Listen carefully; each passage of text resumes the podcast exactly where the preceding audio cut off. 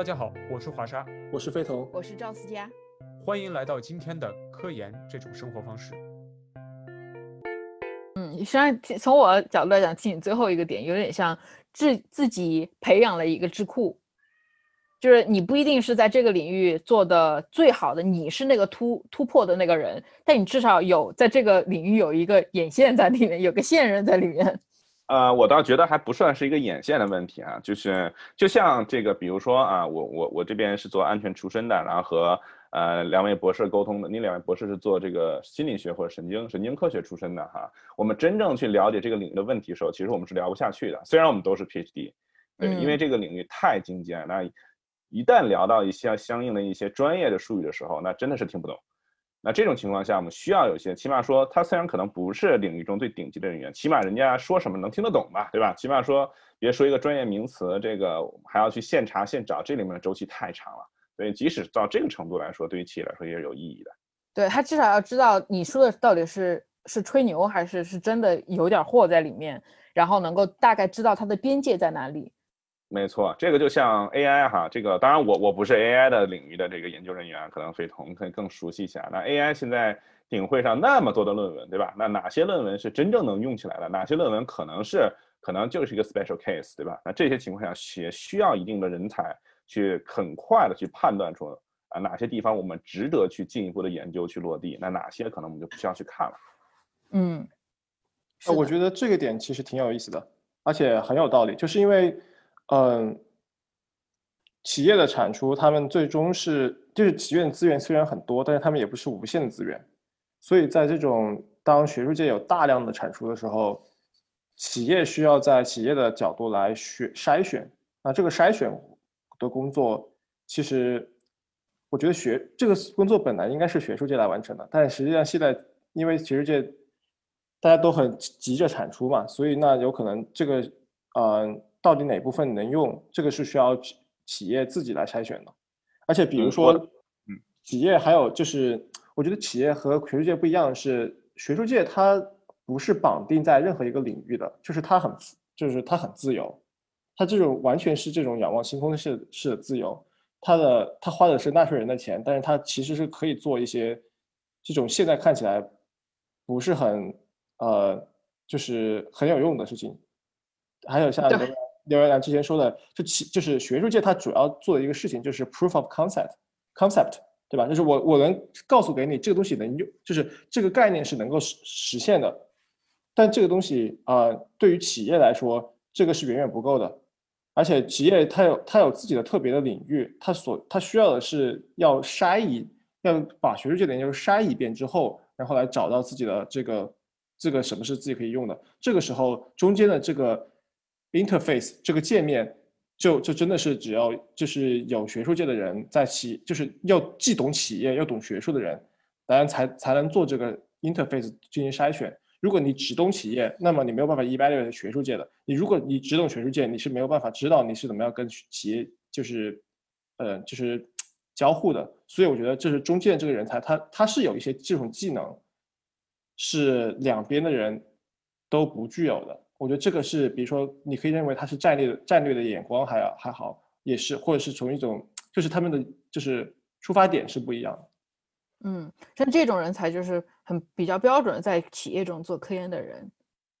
嗯，那认同这个观点啊，因为呃，就是我我我们在在企业中哈，有一个可能有我可能在科研领域，其实大家可能也有这样的共知哈，就是可能一百篇 paper，那版 paper 可能只有五篇 paper 能够变成。Proof concept。那刚才斐彤说，其实科呃科研可能更多的证明 proof concept 啊。我可能觉得更多的观点是，科研科研领域科研的这个这个团队呢，可能更更重的 show a concept。对，那 show a concept 里面可能有非常非常低的比例的这种工作可以变成 proof concept。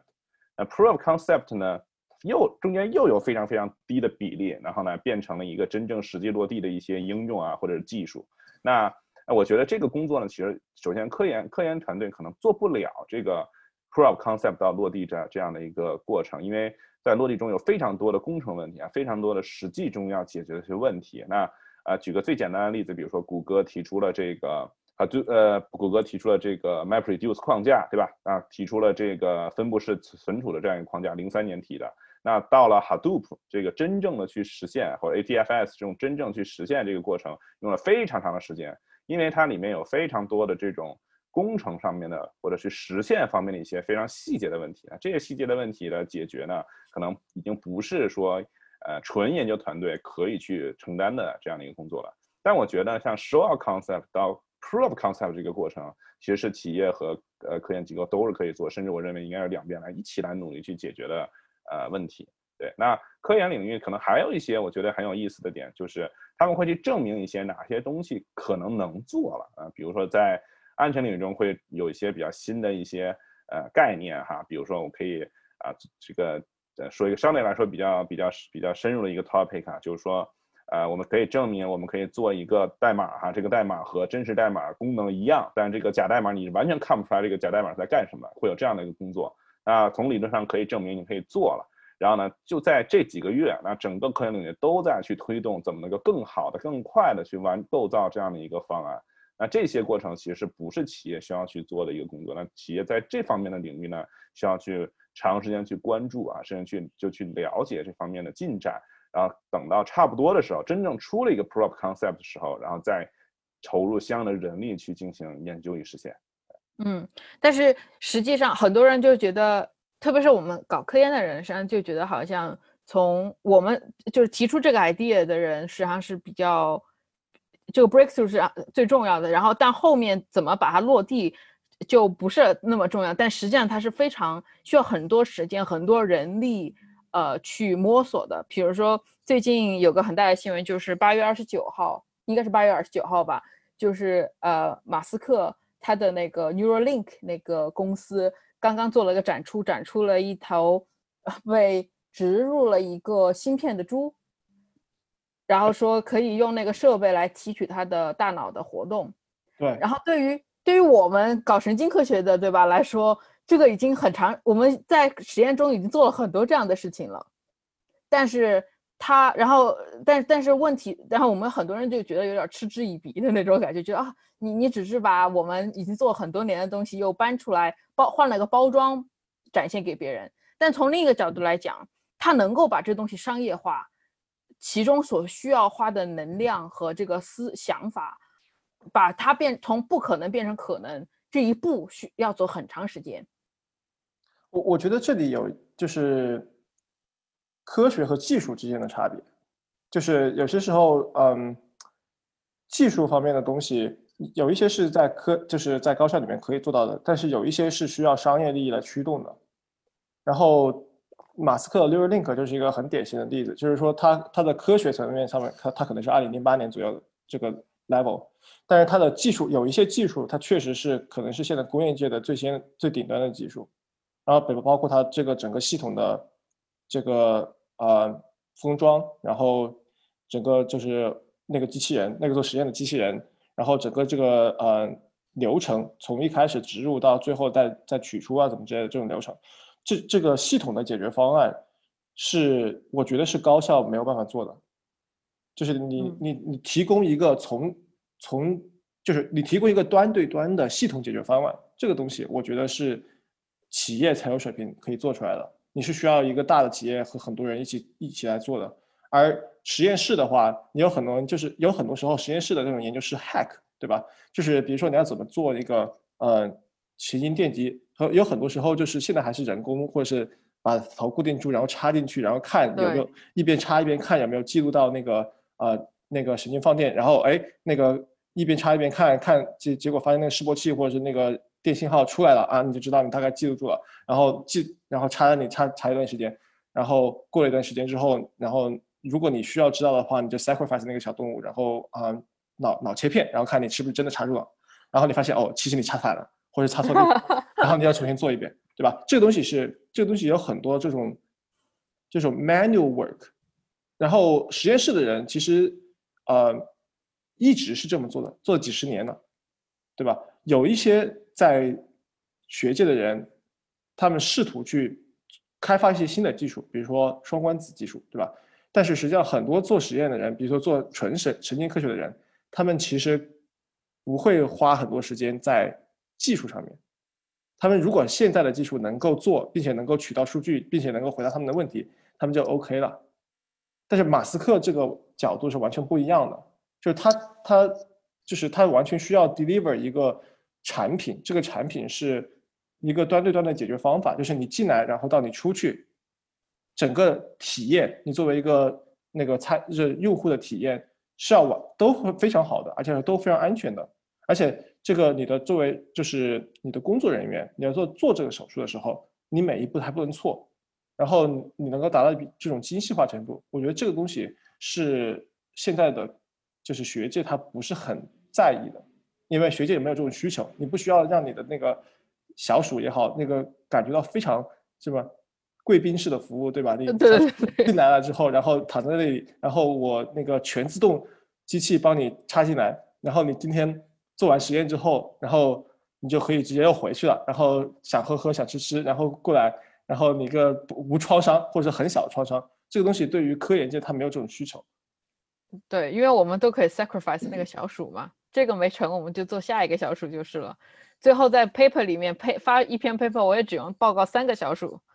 所以说 就，我觉得这就是需求就是决定的嘛。那嗯，企业的话，其实我觉得像这方面的工作，如果来由企业来推进，它有可能会。反过来让科研界有很大很大的进步。嗯，但你刚才有说的有个点让我觉得特别好奇，也让我想多聊一点，就是刚才你说到我们不仅是这个事情，我们科研界的人做不了，一个原因是因为我们不是那么在技技术上面不是那么专专业那个技术没有那个必要，还有个原因就是实际上我们在科研界还是小团队小作坊在做。呃，而不是像企业那样是有几百号人在攻研攻坚一个问题。那我就特别好奇的是，就是在企业中做科研是什么样的？啊，我觉得这个观点是我是非常认同的。就是，呃，高校呢是一种非常典型的作坊式的工作哈。当然，我当然我可能看到是国内高校的状态哈，就是你很难在一个高校里面把一些从呃科研的这种前沿进展到工程。到技术到产品到这个需求哈，能串联起来的一个完整的一个团队，很难找到这样的一个这样的一种一种组织形式。呃，一方面的原因呢是这个呃，就每个高校它都不可能是这种真的是综合性的，什么领域的人都有，然后什么领域的人都有相应的能力哈。另一方面呢是高校的主要的这种研究的呃这种人员哈，其实主要是硕博士的研究生哈。那其实相当于是一个打短工的一个状态啊，就是两年或者五年后，那这个学生可能就毕业了。那这个毕业如果不留校的话呢，那这个学生可能去其他的这个呃高校去就职啊，或者去企业去工作。那这个会导致嗯高校的这种研究状态呢，可能相对来说是一种比较短期的一种呃迭代性的一种状态。那其实人就是整个每一个研究生之间互相的这个。呃，这个传宗接代的过程其实是非常非常耗精力的。对，那第二个原因呢是这个，呃，高校呢，呃，因为研究所有的科研它都是烧钱的，对吧？你推动人类的进步，那都是拿钱砸出来的。对，那虽然说呃高校有经费，对吧？然后这个研究所有经费，但这种经费呢，它并不是这种。呃，可以非常非常这个随意的去花费的哈，对，那可能还是有一些呃，相对来说有些相应的限制。虽然说限制现在的限制已经少了很多了，那在这种限制框架下呢，那很多一些非常非常基础的，那投入以后呢，可能并没有学术产出的这样的一些基础的投入，那对于高校来说，它可能就不太值当。对，那比如说去专门去花费呃一定的这个费用去。去培养出一波专门从事工程或者落地方面的这种人才的这种这种这种呃这种经费哈，那即使培养出来了，那这些学这些学生可能最后也就毕业了去企业了，对吧？所以呢，这种状态下会导致很多的这种呃系统级的，尤其是非常具有就是稳定性非常高的这种系统性的工作是无法在呃这个科呃科研中去完成的。对，那在企业中呢，就会有反过来会有另就就会反过来有这样的问题，就是企业中很容易去找到这样一个非常全面的这样的一个合作团队啊。那有的团队是，比如说像这个有些团队的就有些公司的研究院，对吧？他们会提出一些非常新的这种研究成果，那马上就会有相应的算法的团队进行跟进哈，来去进行实呃 demo 的实现。然后呢来去验证这个在多种不同下的情况下的效果。那工程和技术同学可以马上进一步进行切入，然后把这个技术落地掉，然后呢最后最后服务于产品或者服务于业务。那这样的话呢，企业中非常容易，呃，相对来说比较容易吧，会把这个把这个整个的一个概念变成一个系统化的一个解决方案。但企业会有另一个问题，就是说我们去做任何的这种研究或者去落地，最终的目的是为了服务企业的，是为了让这个企业去满足业务的需求。然后满足这个客户的需求，然后满足产品的需求，所以呢，这会导致企业的研究方向上会有相应的这种局限性，那就可能不能是呃仰望星空的状态啊，可能要脚踏实地的这样一个状态。对，所以呢，呃，企业中科研的工作呢，至少我个人的感觉呢，呃，第一呢，就是呃，它其实并不需要这个你对某一个领域非常非常深，就深到以后我们可以呃，比如说年年发 top conference，对吧？年年发 top journal，可能不是这种状态。而更多的是对这个领域的这个相应的呃涉及到的一些其他的领域也非常熟，所以它，所以我总结完就是一深多广的这么一个状态，就是说啊，我这个领域很熟，但是呢，为了实现这个领域，或者是为了应用这个领域，它周围的所有的领域可能都要比较熟，啊，这个呢就需要一个 trade off 了。那企业中更多的同学呢，可能是一种。呃，就是工程能力很强，对吧？但在某一个领域，在在某一些特定领域不是很精深的一些，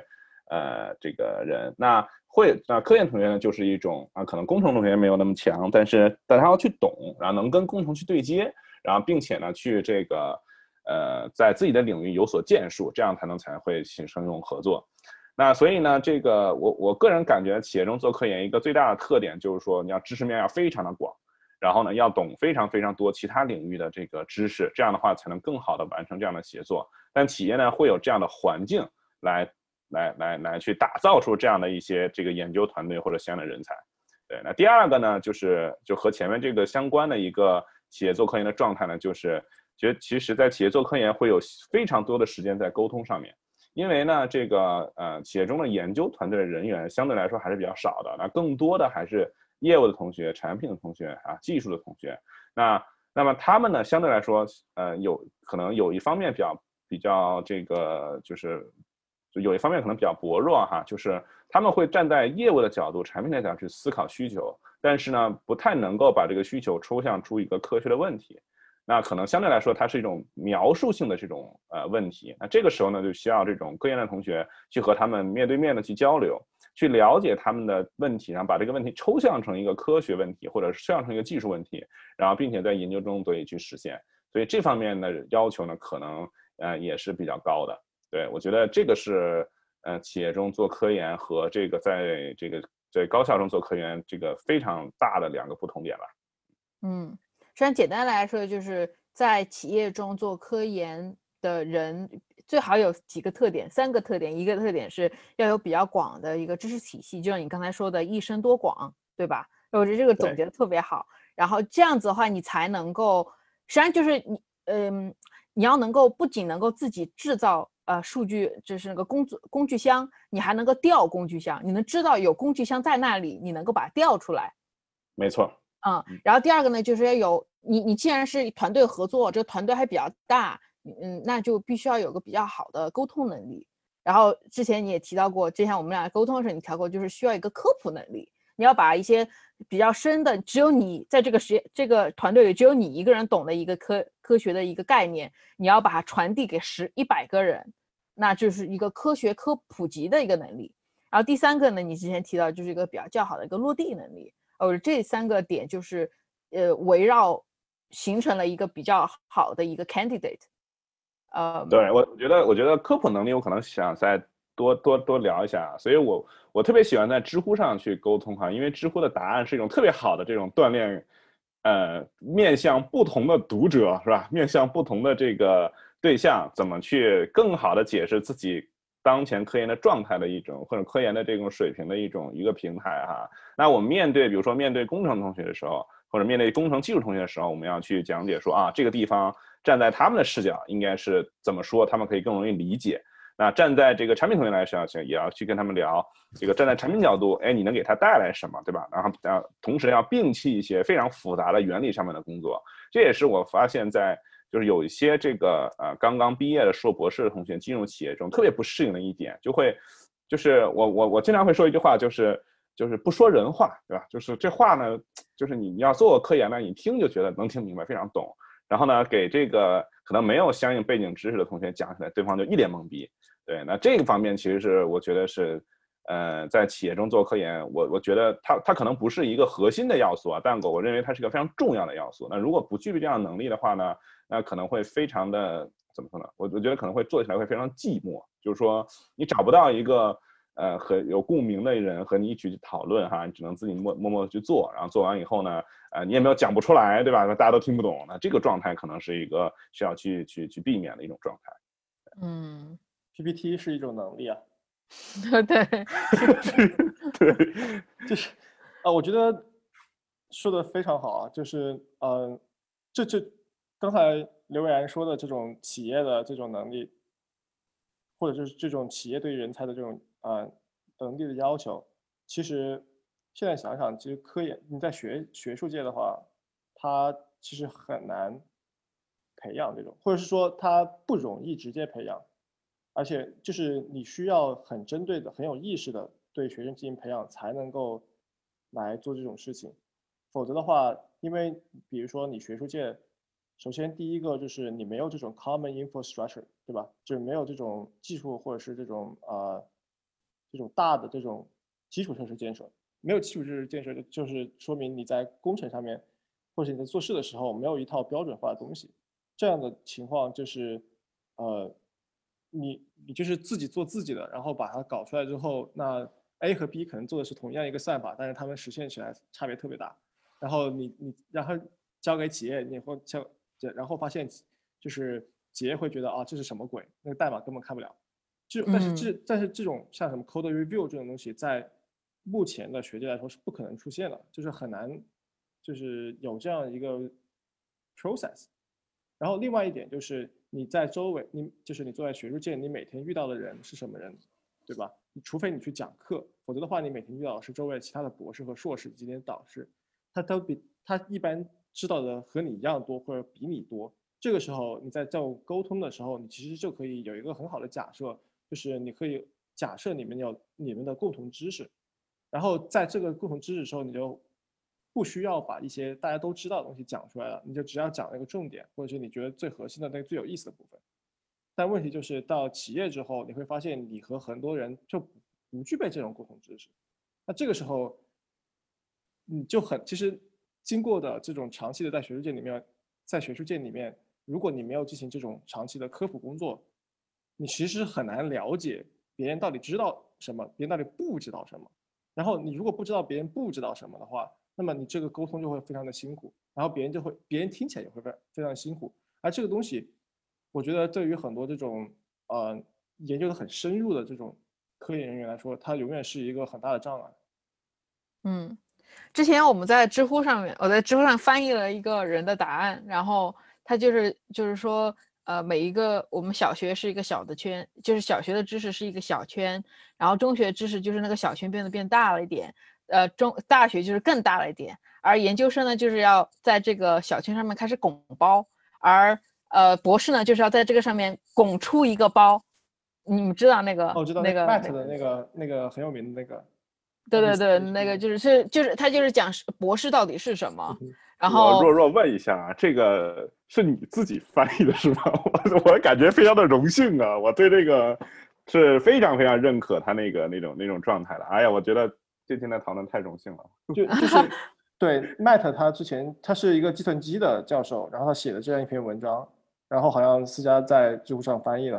然后这个他写的他他的描述非常非常的有意思，就是那个对，而且很简单，对，他确实说出了一个很核心的点，就是博士他的他的重点是要在那个知识圈上面拱出一个包嘛，然后要拱出来，但最最重要的一点。是最后那张图，对的，是的，非常对的，对，对吧？是要站远一点看，不要忘记了，你只是那个一小丢丢啊。就是你，我觉得最后一张图简直是就是大反转，你站出来这个呃看不到那个包，你就是对的，你看不出来一个包，你做的真的就是不要觉得你就是怎么怎么了，你就是专家怎么怎么，你你对于整个这个知识圈来说，就是 it，it's nothing，渺小而无助。嗯，我觉得那个那个很重要，所以说那个实际上就是一个要，但是做科研的人很容易迷失啊，好多人是没有最后那张图的。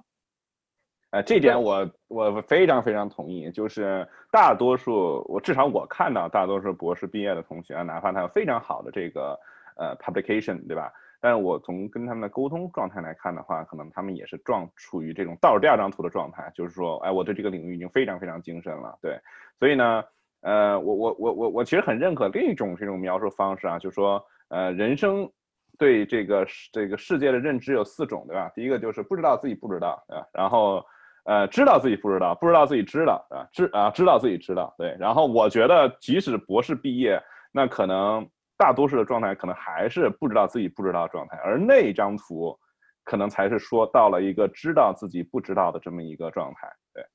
但其实我觉得，如果你在学术界的话，其实你到到了第二张图就够了，就你不需要站得很远，因为你你这辈子可能就是在某个小的地方开疆辟壤。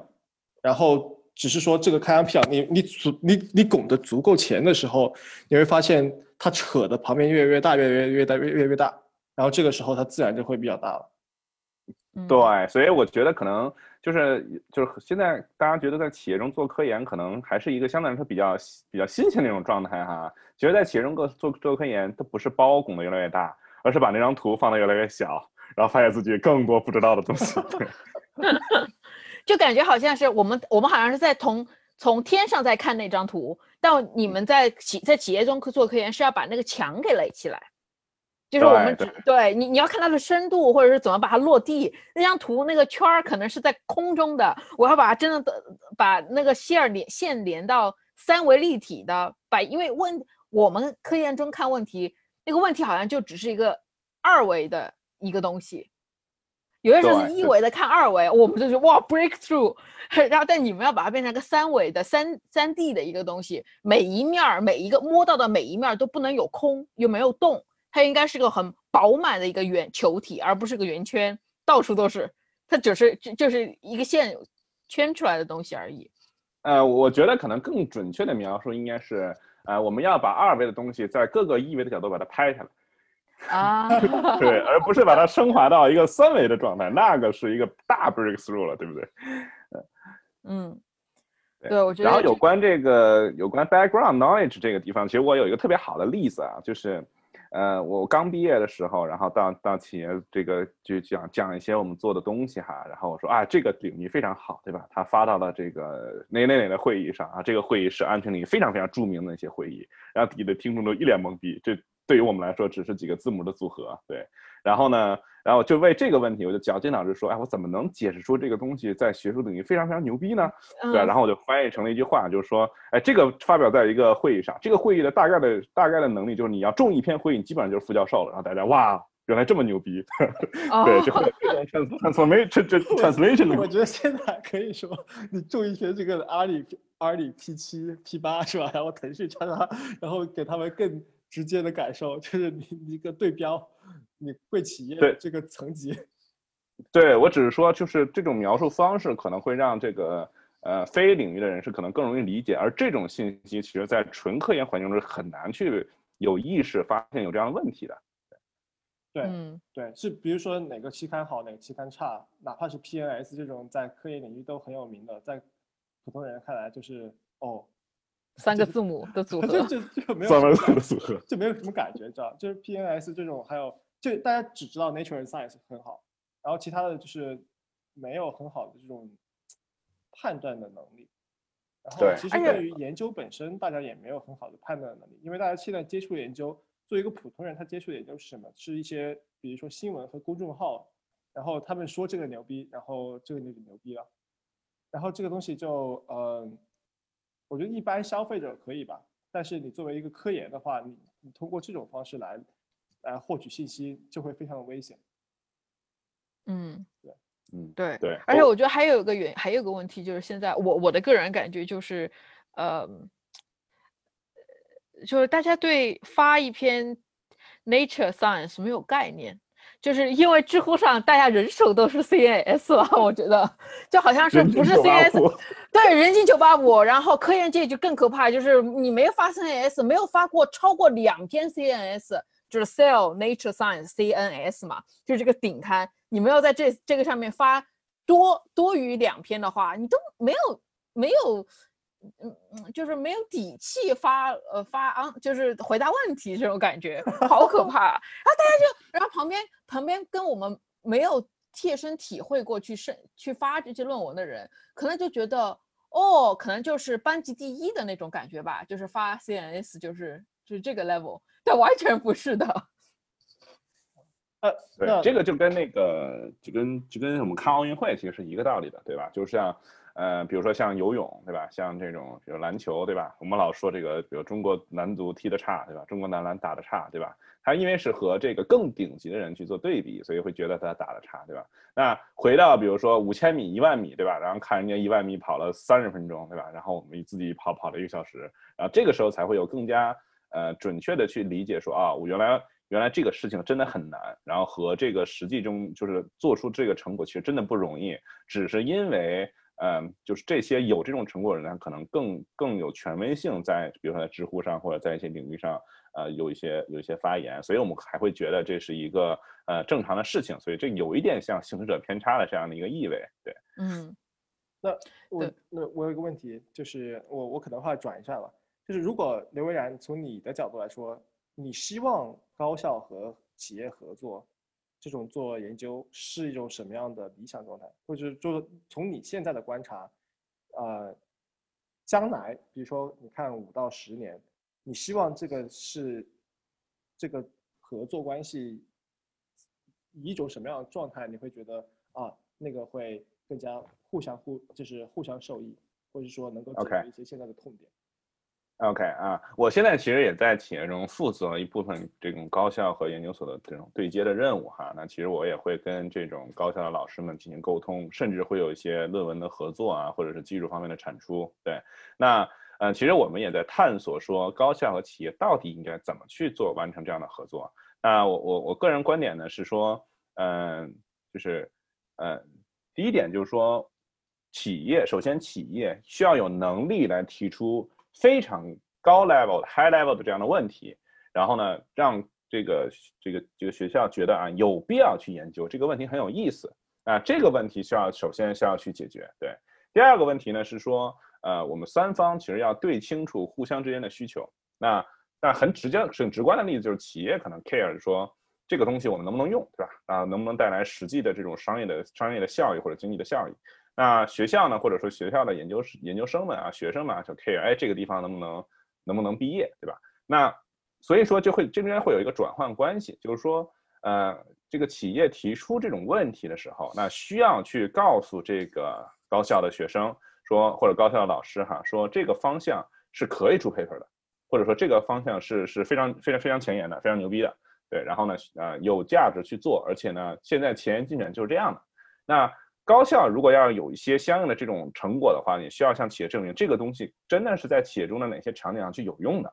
对，那这里面的时候就需要去非常非常的深入的一些沟通，可能带着一些企业可能需要带着一些业务的实际的问题，那高校可能反过来要去看到这个企业中面临的一些问题，然后这样才能去更好进行沟通。所以我觉得，就是如果双方能够在问题方面首先能够达成一致的话，那这样的合作可能会是更好的。但是目前我看到的可能大多数的合作类似是一种，呃，当然我所说的现在看到呢是一些我我一些朋友哈，他可能也有一些高校的这种对接工作啊，可能更多的是一种类似于买成果或者买论文的这种状态。那这种状态其实双方做起来都是相对来说比较痛苦的。对，那第三个呢就是说，呃，因为科研的目标和企业的目标其实还是有区别的，但我们前面已经聊过了哈，就是。科研的目标其实是为了这个这个找真理，对吧？我们都是 PhD，那 PhD 的核心是这个真理，对吧？那企业呢，其实更多的是要解决实际中的这种问题，对。那其实如果两方的心态不一样的话，其实也会也会出现一些相应的一些呃可能呃合作起来不是那么顺利的一些地方，对。那如果要是企业本身也要去，哎，我的目标也是为了追求真理的话。那这样的话，和高校的合作，我觉得可能会更更开心一些。那这也是我可能理解为什么像谷歌啊、像 Facebook 呀这样这样的企业，那可以和这个呃高校有更加紧密的一个合作。呃，因为这个谷歌这边呢，呃，它其实也已经慢慢的转从这个提出一个问题、解决实际问题，变向了变变成了一个寻找真相。那在这个真相的基础上，然后来进行一些呃应用和落地的这么一种状态。那我觉得这种状态其实是呃这个这个这个非常好的一种状态。对。然后还有一点呢，我觉得可能比较重要的就是说，也是我觉得这也是你今天来一起讨论这个问题的一个目的哈，就是说，呃，不是说博士就只能去高校，对吧？那可能博士呢，大家这些做科研研究的同学呢，也可以来到企业，对吧？然后和企业的这个实际的业务的团队或者他们研究团队一起来去做实际中的工作，而高校和企业的合作呢，可能更好的去建立这样一个桥梁。那使得这个呃，比如说相应的研究生在进行研究和实践的时候，已经没有了相应的，比如说未来要找工作呀，对吧？这样的一个负担，然后可以更加全身心的去投入这样的一个啊研究或者实现的一个状态。而企业呢，也不需要去全世界的到处去找这个候选人哈，去挖这样的候选人，而是在这种合作中去筛选出一些更适合来企业工作的这种候选人。这样的话呢，不管是从人的角度来说，还是从研究的题目的角度来说，还是从转化的角度来说，可能达到一些，都可能达到一些比较平衡的状态。当然，在实际在操作的时候，肯定还会有很多很多的问题啊。所以我们也在，呃，只要我个人正在尝试去摸索，看看有没有什么更好的，呃，或者是更 smooth 的这种方法来推动企业和高校合作。但我长远来看的话，我觉得这是一种，这是一种必然，就是相当于一加一大于大于二的效果。为什么？